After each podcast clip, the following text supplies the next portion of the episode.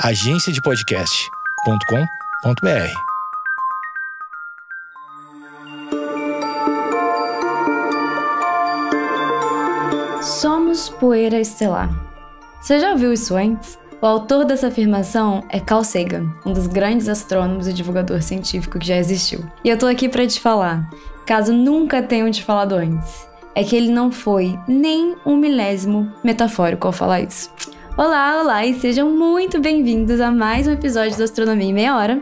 Meu nome é Camila Esperança, eu sou astrônoma e toda semana estamos aqui falando um pouquinho de astronomia em cada 30 minutos. Café para quem é de café, chá para quem é de chá e hoje falaremos sobre a origem dos elementos químicos no universo. Logo depois da vinheta.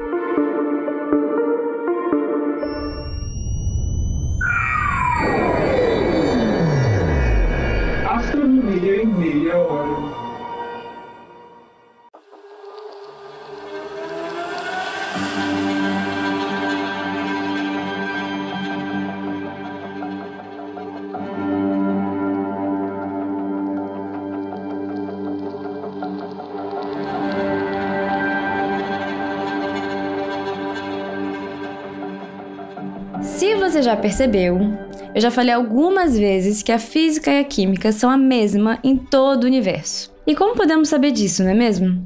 Bem, hoje nós vamos entender qual a origem dos elementos químicos, tanto em escala microscópica quanto astronômica. Ou seja, quais processos originam quais elementos químicos no universo.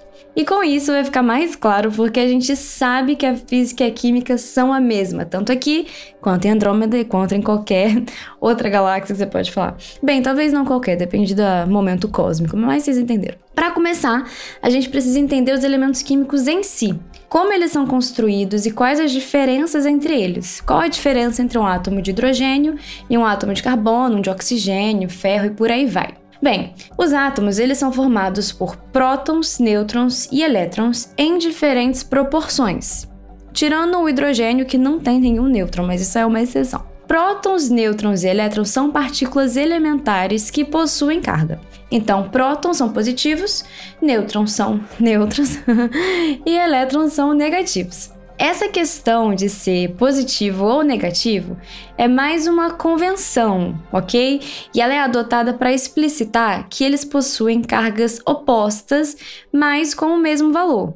Então, elétrons e prótons, é, de forma unitária, têm a mesma carga de valores opostos, ok? E aí, como que a gente passa disso para construir um átomo? Basicamente, a gente junta três partículas elementares, prótons, elétrons e nêutrons, e juntas elas formam um átomo.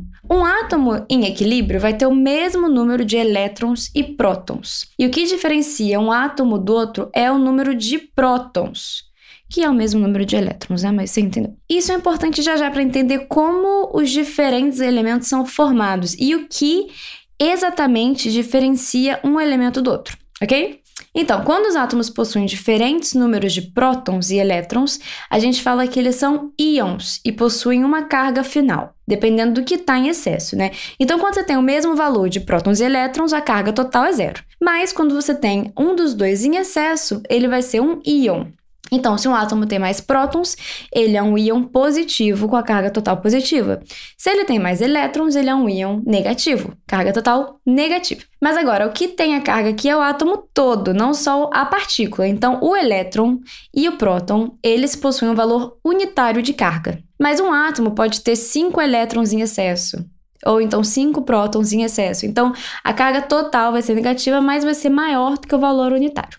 Já quando você entra na questão de nêutrons. Para os átomos mais simples, é, os de menores massas, mais leves, você geralmente tem o mesmo número de prótons e nêutrons. Para a versão mais abundante do elemento químico. Isso também vai ficar mais claro já já. Mas isso já não é uma regra para os elementos mais complexos, mais pesados, ok? Então, isso é a questão do número de nêutrons que eu estou falando agora. O jogo, no final, é o quê? Adicionando prótons em um átomo, você forma outro átomo, outra espécie. Adicionando nêutrons, não. Ou seja, você tem diferentes versões de um átomo, porque esse átomo pode ter diferentes números de nêutrons, mas o mesmo número de prótons. E o que importa para caracterizar, digamos, a espécie é o número de prótons. Não sei se ficou confuso, mas vamos entrar em um exemplo aqui. A versão mais abundante do hidrogênio tem um próton e um elétron. Mas você tem uma versão que tem um nêutron também. Então você vai ter um próton e um nêutron e um elétron. E essa versão a gente apelida de deutério. Ele é considerado o mesmo átomo de hidrogênio, bem, o mesmo mais ou menos, mas ele é um isótopo do hidrogênio. Significa o quê? Isótopo significa que tem o mesmo número de prótons entre os dois, sendo o mesmo, a mesma espécie, hidrogênio, mas um tem um nêutron e o outro não. Então, isso que eu quis dizer quando eu disse que geralmente você tem o mesmo número de prótons e nêutrons para a versão mais abundante do elemento químico, porque o mesmo elemento químico pode ter diferentes versões, variando o número de nêutrons. Espero que eu ainda não tenha feito um nó na sua cabeça, porque a gente vai continuar. E qual o papel do nêutron, afinal? Já que nem carga ele tem, né? E ele também não caracteriza a espécie. Ele é importante para manter a estabilidade do átomo, digamos assim. Cuidado com a palavra estabilidade aqui, mas ele é importante para manter o átomo junto. Você pode pensar no átomo em duas partes principais: o núcleo, que é onde está a maior parte da massa, que tem os nêutrons e os prótons, e uma nuvem de elétrons orbitando esse núcleo. Então, o núcleo é positivo, tem a massa, aliás, porque elétrons quase não têm massa, os nêutrons e os prótons representam a maior parte do átomo. Então, o núcleo vai ter a carga positiva e essa nuvem de elétrons vai ter a carga negativa e a carga total do átomo é nula. Se o núcleo fosse só composto por prótons, você teria um problema enorme, porque cargas iguais se repelem. E aí, como que você manter esse núcleo junto? É por isso que a presença do nêutron é tão importante. Ele ajuda a manter essa estabilidade. Cuidado aqui com a palavra de estabilidade, porque a gente está falando de química, a gente pode ter decaimento alfa e beta, eu não vou nem entrar aqui hoje, mas é só para enfatizar que o nêutron, ele é importante no átomo também apesar dele não ter carga. E o nêutron ele também tem massa, então ele também representa parte da massa do, do átomo. Por fim, como o hidrogênio só tem um próton, você não precisa do nêutron para manter esse núcleo estável no final, né? E o hidrogênio mais abundante seria o átomo mais simples que existe, um próton e um nêutron. Aliás, um próton e um elétron. Então pensa rapidinho naquela tabela periódica ou procura no Google, né? Ninguém sabe a tabela periódica de cabeça. A gente tem o hidrogênio um próton. Aí você adiciona mais um próton. Agora você tem um hélio. Mas para manter um equilíbrio e estabilidade, o hélio na versão mais abundante também vai ter dois nêutrons, ok? Então o nêutron é super importante, não esquece. E aí adiciona mais um próton e você tem o que? O lítio. Mais um, o berílio. E por aí vai. Sabe o cálcio dos seus ossos? Tem 20 prótons. O oxigênio que a gente respira 8 prótons. E nessa brincadeira de adicionar prótons, eu estou falando implicitamente também de somar os elétrons, hein? Fica de olho. Porque os átomos, eles, eles têm o mesmo número de prótons e elétrons e uma carga total neutra. Falando assim, parece super simples, né? Taca próton para sempre e vai formando elemento para sempre. Mas esse processo de adicionar prótons, nêutrons, elétrons não é nem um pouco simples. Ele pede condições super adequadas de temperatura, pressão e densidade, e não é em qualquer lugar que você consegue seguir com esse processo. E outra, chega em um ponto que o elemento não é nem mais estável. Não é só adicionar prótons para sempre, sempre, sempre. E aqui a questão da estabilidade, eu tô falando realmente de chega um momento que o átomo se parte. E aí você volta a ter espécies mais leves e mais simples, digamos assim. Então, você precisa de condições adequadas e extremas para formar elementos. Onde no universo se deu a origem desses átomos, então? Vamos começar do começo, os primeiros minutos do universo. Sim, você ouviu certo. De um universo que tem cerca de 13,8 bilhões de anos, no início do início do universo, você tinha apenas partículas elementares: prótons, nêutrons, elétrons, fótons, etc, etc, etc. Tudo junto em um ambiente super denso e quente. E aí começou a expansão. Com a expansão, você começou a diluir essa sopa de elementos e resfriar.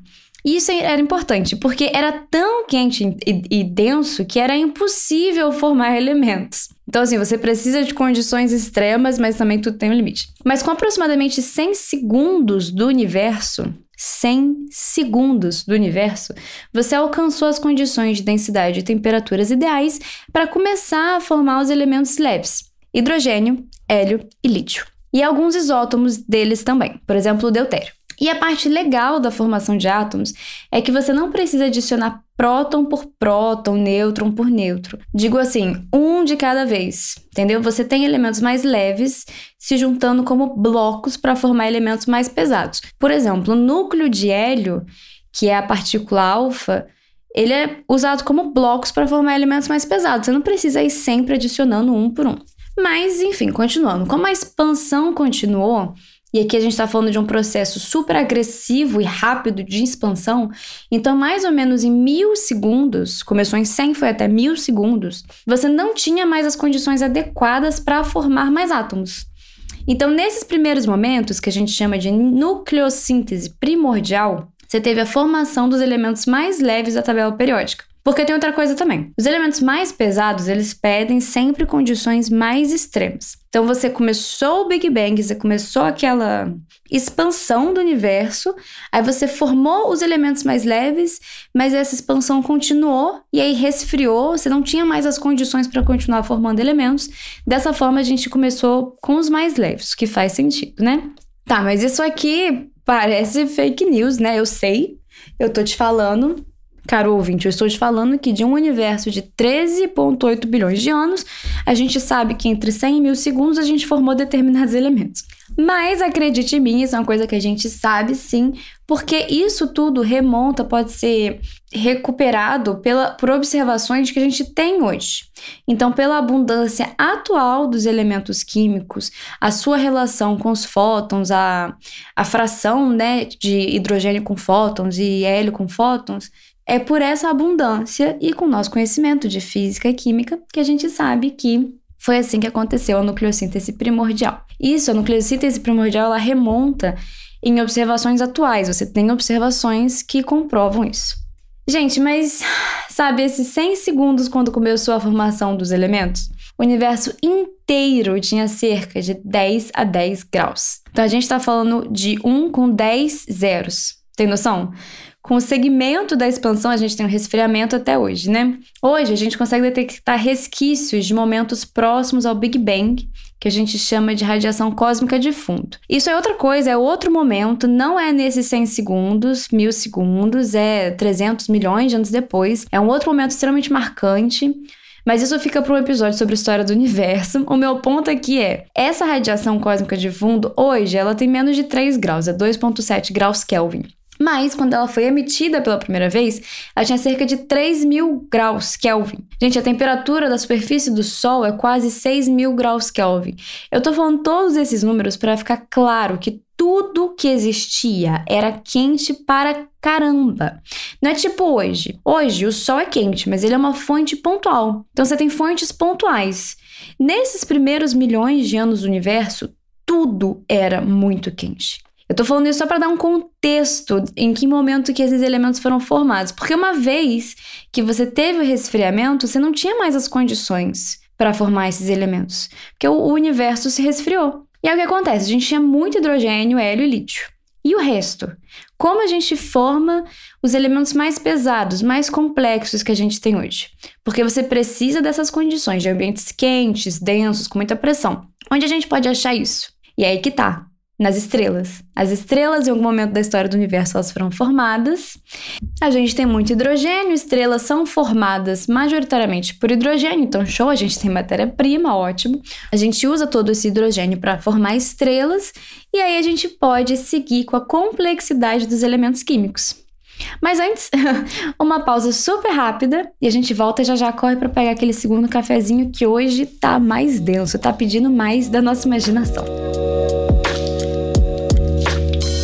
Agora que você está aproveitando a pequena pausa para pegar o seu cafezinho ou o seu refil de chá ou água ou o que for, eu venho aqui te fazer um convite para você que gosta de astronomia, que está presente nas redes sociais. Você tem um monte de astrônomo presente nas redes sociais, tanto no Instagram quanto no Twitter. E você tem no Twitter alguma, alguns projetos de divulgação científica. Então eu venho aqui te convidar para dar uma conferida depois. Alguns dos projetos são AstroMini BR, A Astromini BR é, tem a ideia de trazer uma curiosidade científica com poucas, com poucos tweets para você saber um pouquinho mais sobre astronomia no seu dia a dia. Além disso, semanalmente a gente tem uma coluna na Tecmundo reunindo as astrominis com maior alcance da semana. Então você tem a Astromini BR, você também tem a Astrotred BR.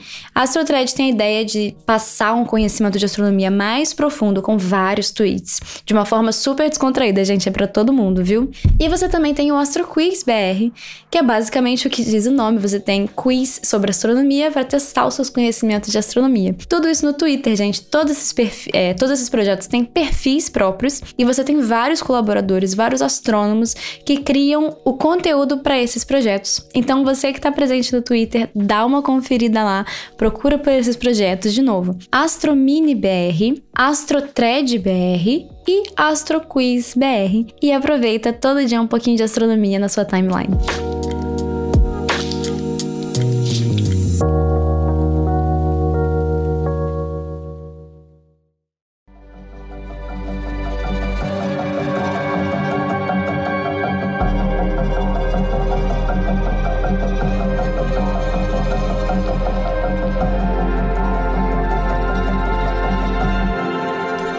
Ok, estamos de volta. O que a gente entendeu até aqui, né? Vamos recapitular super rápido. A gente entendeu qual é a estrutura dos elementos químicos, com prótons, nêutrons e elétrons, o que diferencia as espécies dos elementos químicos, onde e quando surgiram os elementos mais leves do universo. Agora, e o restante da tabela periódica, né? Porque assim, a gente sabe que a vida é muito mais do que hidrogênio, hélio e lítio. O restante dos elementos, a maior parte deles, é formada no interior das estrelas ou em processos relacionados com estrelas, como a morte delas. Estrelas são basicamente grandes fábricas que produzem esses elementos. Mas vamos lá, por partes. Estrelas como o Sol têm no seu centro, bem no seu centro, as condições ideais para continuar o processo de formação dos elementos químicos mais complexos. Por exemplo, no centro do Sol, nós temos temperaturas na ordem de 10 a 7 graus Kelvin e densidade na ordem de 10 a 5 kg por metro cúbico. Para você ter uma noção da comparação, a água tem uma densidade de 997 kg por metro cúbico. O Sol, como eu disse, é 10 a 5 kg por metro cúbico. Então, o Sol, bem no centro do Sol, a gente tem 100 vezes mais densidade que a água, ok? 100 vezes. Não é mais 100, é 100 vezes. Então, com as condições ideais e a disponibilidade do hidrogênio, ele é usado como elemento base para formar os elementos seguintes. Você tem a fusão, juntando átomos de hidrogênio, você forma o hélio. É interessante explicitar o seguinte: o Sol, como eu disse, ele é composto majoritariamente por hidrogênio, ok? Aliás, hidrogênio é o elemento mais abundante no universo. Mas não é todo o hidrogênio do Sol que vai ser fundido. Essa fusão ela é concentrada em regiões bem centrais. Antes de continuar nessa linha, eu vou explicar um pouco sobre evolução estelar. Porque a evolução estelar, na verdade, ela está conectada com esse processo da construção de elementos químicos mais pesados.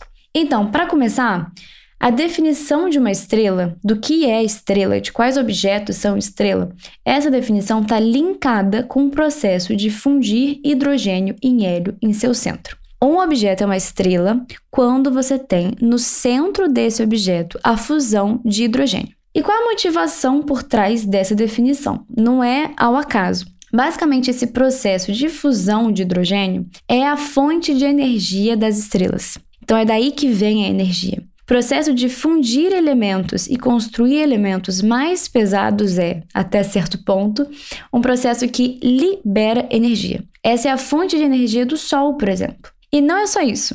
A pressão que vem dessa liberação de energia é o que mantém o Sol em equilíbrio e o impede de colapsar nele mesmo. A vida das estrelas é, até o fim, uma eterna batalha entre a força da gravidade, empurrando tudo para dentro, e a pressão da energia, empurrando tudo para fora.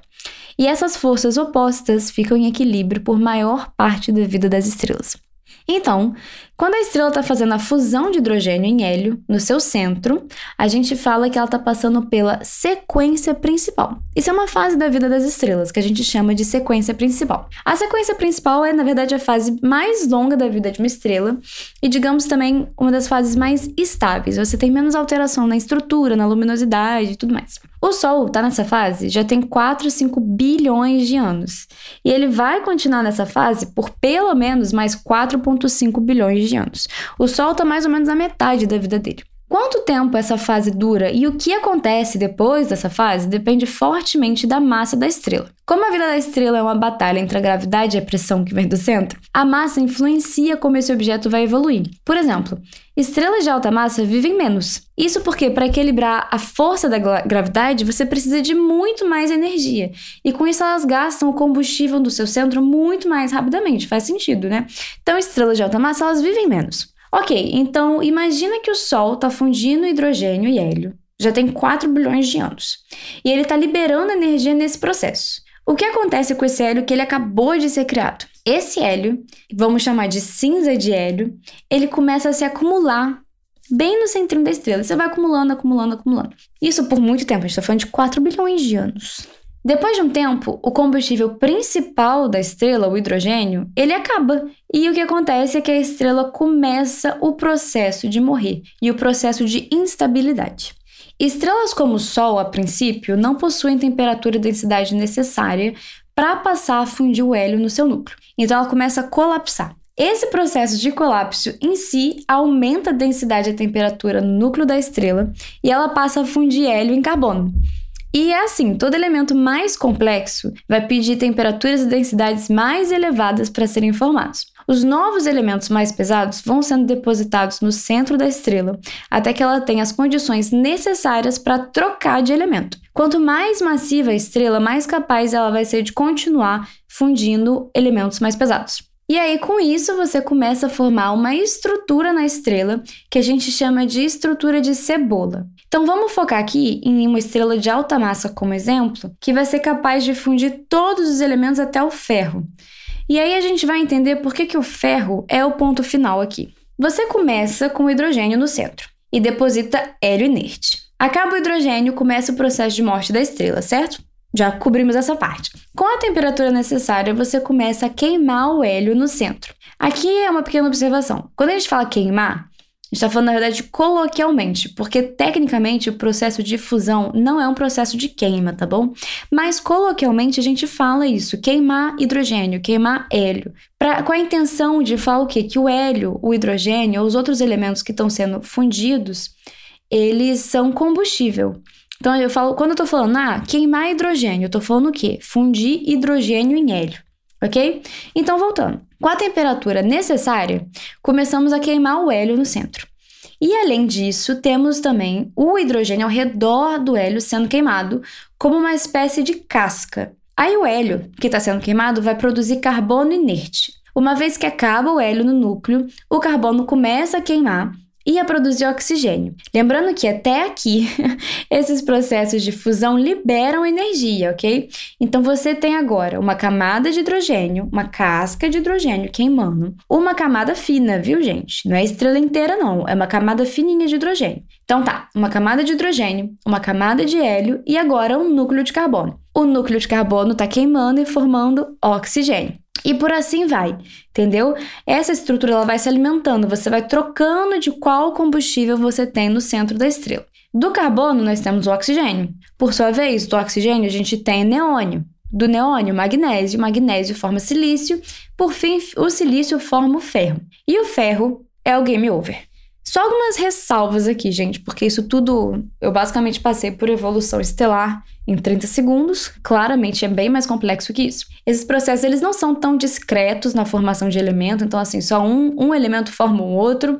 Você tem subprodutos, você não não são todas as estrelas que vão chegar até o ferro, OK? Algumas vão parar antes e isso depende da massa. Toda a queima desses outros elementos acontece em muito menos tempo do que a sequência principal ok? Dura muito menos. Então, assim, a sequência principal é a parte principal da vida da estrela e cada queima de outro elemento dura cada vez menos. porque eles não são fontes de energia tão boas quanto o hidrogênio. E essa mudança de elemento que também muda a estrutura da estrela, isso afeta a estrela. A estrela começa a oscilar, fica instável.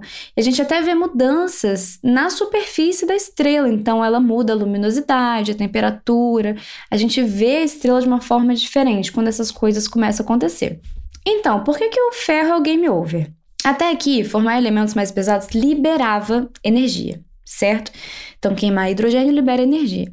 Essa liberação de energia bate de frente com a gravidade e mantém a estrela em equilíbrio. Agora, a partir do ferro, criar elementos mais pesados significa prender energia, consumir energia. Então você precisa tirar energia da estrela para continuar com o processo. Isso significa que, ao invés da fusão lutar contra a gravidade, ela vai lutar junto com a gravidade, em direção ao colapso da estrela. Então, uma coisa é certa: todas as estrelas estão fadadas a perder a luta contra a gravidade e ter um final de alto colapso. Estrelas de menores massas não chegam tão longe quanto o ferro. Algumas param no carbono, outras param no oxigênio. O que acontece é que a estrela não tem como alcançar as temperaturas e densidades necessárias, e a partir de então ela não tem mais força nenhuma contra a gravidade, a gravidade ganha. Então, uma vez que a estrela perde essa batalha, seja em qualquer ponto do processo de complexidade química, ela passa ou pelo, pela explosão da supernova, que é o caso das de alta massa, ou pelo processo menos, digamos, agressivo das nebulosas planetárias, que é o caso para as estrelas de baixa massa como o Sol. Esses processos, eles marcam o momento em que as estrelas retornam a maior parte do seu material já enriquecido para o meio interestelar. Então você tem aquele núcleo, né, com os elementos mais enriquecidos. O núcleozinho, a parte bem central da estrela, ele se mantém em um objeto remanescente. Seja uma estrela de nêutron, uma ana branca, ele se mantém. Mas todo o resto do material, incluindo os novos elementos que foram produzidos, eles estão sendo retornados ao meio interestelar e enriquecendo o meio interestelar. Além disso tudo, esses esse momento, né, a supernova e a nebulosa planetária, também são momentos que alguns elementos podem ser formados, especialmente esses elementos depois do ferro, né, que consomem energia. Por exemplo, o ouro, ele é formado durante o processo de supernova ou quando estrelas de nêutrons se fundem, por exemplo. Então, que são, são processos astronômicos assim mais drásticos, mais violentos. Outras origens astronômicas para a formação de elementos químicos mais pesados seriam a colisão de estrelas de nêutron, né, que eu falei, você também tem a explosão das anãs brancas. As anãs brancas são as remanescentes das nebulosas planetárias. Você pode, pode acontecer que esse objeto, essa remanescente, acreta material e explode. Isso entra no, no, processo de evolução estelar do Sol, que a gente vai falar em outro episódio. Mas basicamente assim, se o objeto explode, você pode produzir mais elementos pesados. Você também pode produzir elementos com fissão de raios cósmicos. O importante é o quê? Esses elementos químicos, mais cedo ou mais tarde, eles voltam para o meio interestelar, de alguma forma. Entendeu? E o meio interestelar que é construído de poeira, gás, nuvens moleculares, etc., é onde as próximas gerações de estrelas nascem. Só que dessa vez de uma nuvem mais enriquecida. Então você vai ter uma nuvem molecular que vai formar uma estrela, e essa nuvem dessa vez ela está mais enriquecida pela morte de estrelas de gerações anteriores. O Sol tem 4, 5 bilhões de anos, certo? Mas o universo tem 13,8. O Sol nasceu de uma nuvem molecular que já estava enriquecida, já tinha carbono, já tinha oxigênio, já tinha cálcio, nitrogênio, tudo isso que é fundamental para a nossa existência. Dessa nuvem molecular nasceram os planetas do sistema solar, o que inclui a Terra. E do mesmo meio, nós também nascemos, nós também fomos formados. Então, sim, o carbono, oxigênio, cálcio, qualquer outro elemento que nos constitui em um nível atômico foi formado por algum desses processos que eu falei, bilhares de anos atrás. Mais provavelmente no centro de estrelas que já morreram faz muito, muito, muito tempo. Então, nós somos, sim, literalmente poeira das estrelas.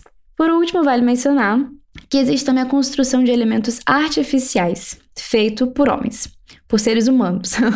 Uma vez que entendemos qual o processo de formação de elementos mais pesados, nós, como humanidade, né? Seres pensantes, nós começamos a criar átomos nós mesmos. Então você consegue ver na tabela periódica esses elementos, entendeu? Você, a gente entendeu o processo e reproduzir um laboratório. Claro, como eu disse, você não pode continuar criando elementos para sempre, porque tem uma questão de estabilidade e tudo mais, mas existem elementos que foram criados por homens. Aliás, se você pesquisar tabela periódica astronomia, você consegue achar algumas tabelas que indicam qual a origem dos elementos. Então, se foi na nucleossíntese primordial, se foi em estrelas de alta, baixa massa, se foi em supernovas, se foi em fusão de estrelas de nêutron, é, tudo, é muito legal. E é, essas tabelas também indicam quais são os elementos artificiais. Então, gente, hoje foi denso. Eu espero que vocês tenham gostado. Dando uma recapitulada final, a gente viu quais as estruturas dos elementos químicos, a gente viu quais elementos foram formados nos primeiros instantes do universo, que a gente chama de nucleossíntese primordial, entendeu como acontece a construção de elementos mais pesados em estrelas, a, toda a estrutura de cebola, e que essas estrelas elas morrem e o processo de morte pode formar mais elementos, tem as remanescentes, a gente viu isso tudo. E por fim, a gente viu que tem também até elementos artificiais, feito por seres humanos.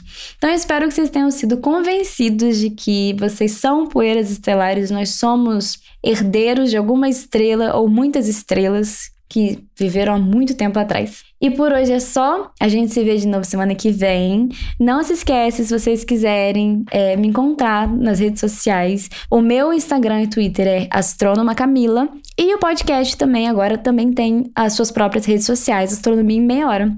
Tá bom? Então segue lá que aí você consegue ficar por dentro de todas as novidades. Meu muito obrigado por ter me escutado mais essa semana e a gente se encontra de novo semana que vem.